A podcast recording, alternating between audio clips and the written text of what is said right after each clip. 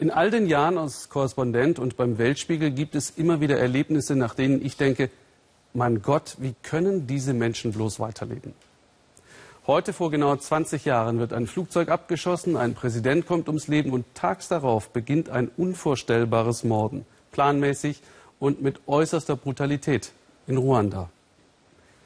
Mindestens 800.000 Tutsi wurden von der Mehrheit den Hutu abgeschlachtet. Als der Albtraum vorbei ist, wird von der Regierung in der Hauptstadt Kigali Versöhnung statt Sühne verordnet. Peter Schreiber hat im Dorf Mbio Täter und Opfer getroffen. Nachbarn, heute wie früher. Mbuyo, ein Dorf wie hundert andere in Ruanda. Hier leben Hutu und Tutsi Haus an Haus, darunter auch verurteilte Mörder und ihre Opfer. Xavier saß neun Jahre im Gefängnis, weil er im Buyo sechs Tutsi grausam niedergemetzelt hatte. Von seiner Zelle aus schrieb er an die überlebenden Angehörigen einen Brief der Reue, tauschte Schuldeingeständnis gegen Haftverschonung und wurde begnadigt.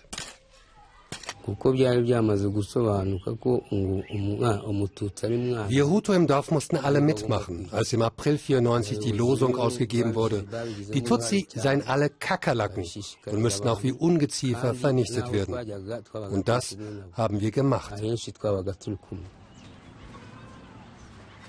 Laurenzi war 22 Jahre alt, als die Todesschwadronen ausschwärmten. Ihre Mutter und vier ihrer Geschwister haben sie damals mit Macheten ermordet. Sie selbst hatte Glück, kam mit dem Leben davon.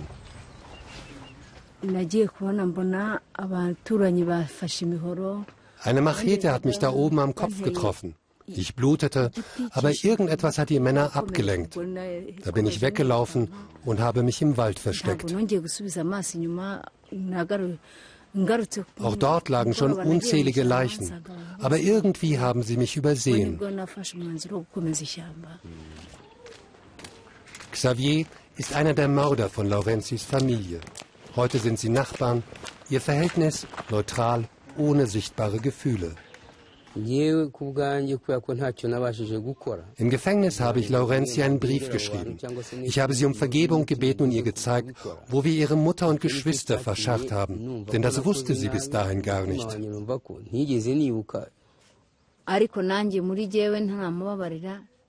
Ich habe drei Jahre gebraucht, bis ich Xavier vergeben konnte. Als ich es schließlich tat, bekam ich endlich meinen inneren Frieden. Heute ist Xavier für mich ein Mensch wie jeder andere. Die Versöhnung fällt nicht leicht, denn traumatisiert sind sie alle, Täter wie Opfer.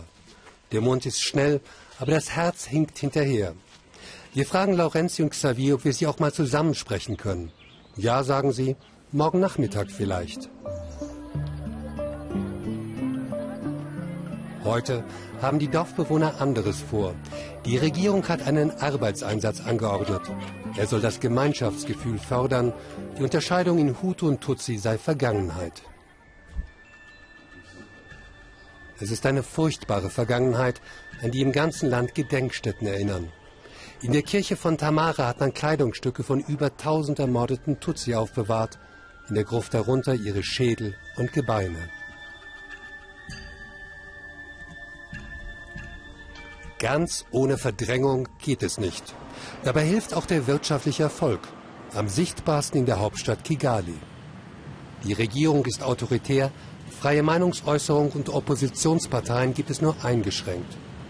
Was zählt, ist allein der Blick in die Zukunft. Mit Banken und Internet will Kigali das Dienstleistungszentrum Ostafrikas werden und ist auf dem besten Weg dorthin. Ein Dienstleister ist auch diese Autowerkstatt. 1994 eine kleine Kletsche, heute eine florierende Firma. Hier arbeiten Hutu und Tutsi. Yves hat während des großen Gemetzels Vater und Mutter verloren. Aber darüber reden will er nicht. Entscheidend für ihn ist allein die Zukunft. Nicht untypisch für die junge Generation. Bora ist 19 und kennt die Schrecken der Vergangenheit nur aus Erzählungen.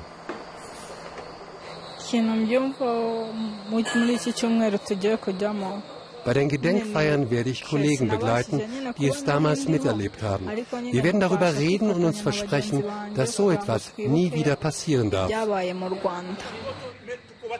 Im Hof der Werkstatt staucht der Chef seine Angestellten zusammen. Schlampige Arbeit sei unentschuldbar. Seine Firma, sein Land stünden für Qualität. Und man glaubt ihm gern, dass es ihm egal ist, zu welcher Volksgruppe sie gehören. Nach dem Genozid habe ich hier bei Null angefangen.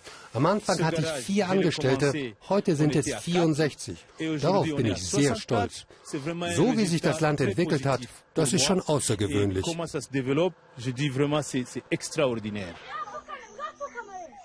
Auch auf dem Land gibt es Erfolgsgeschichten, dennoch ist die Vergangenheit hier lebendiger als in der Stadt. Täter und Opfer leben zusammen auf engstem Raum. Im Dorf Mbuyu haben wir uns nochmal mit Laurenzi und Xavier verabredet. Xavier ist schon da. Als Laurenzi kommt, begrüßt sie alle mit Handschlag und setzt sich dann ganz bewusst an die Seite von Xavier. Täter und Opfer nebeneinander, das soll Aussöhnung beweisen. Aber ist es das wirklich? Was passiert ist, ist passiert. Heute gibt es keine Hutu und keine Tutsi mehr. Wir sind alle Ruander. Keine Ausweiskontrollen mehr. Keiner, der glaubt, an meiner Nase zu erkennen, zu welcher Gruppe ich gehöre.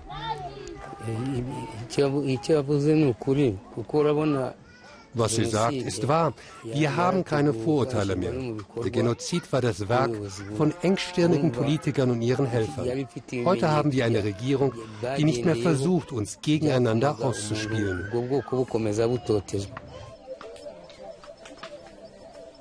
Ruandas Regierung hat Versöhnung angeordnet. Wie ernst es den Dorfbewohnern mit Reue und Vergebung ist, ist schwer auszumachen. Allein schon wegen ihrer Kinder bleibt ihnen keine andere Wahl. Seit Jahrhunderten teilen beide Volksgruppen Sprache, Sitten und Kultur. Sie können gar nicht anders, sie müssen zusammenleben. Man ist sprachlos angesichts des Leids, aber auch der Kraft, die die Opfer aufbringen. Und angesichts des damaligen Versagens der Medien, uns eingeschlossen, den Genozid zu erkennen und die Welt zum Einschreiten zu bewegen.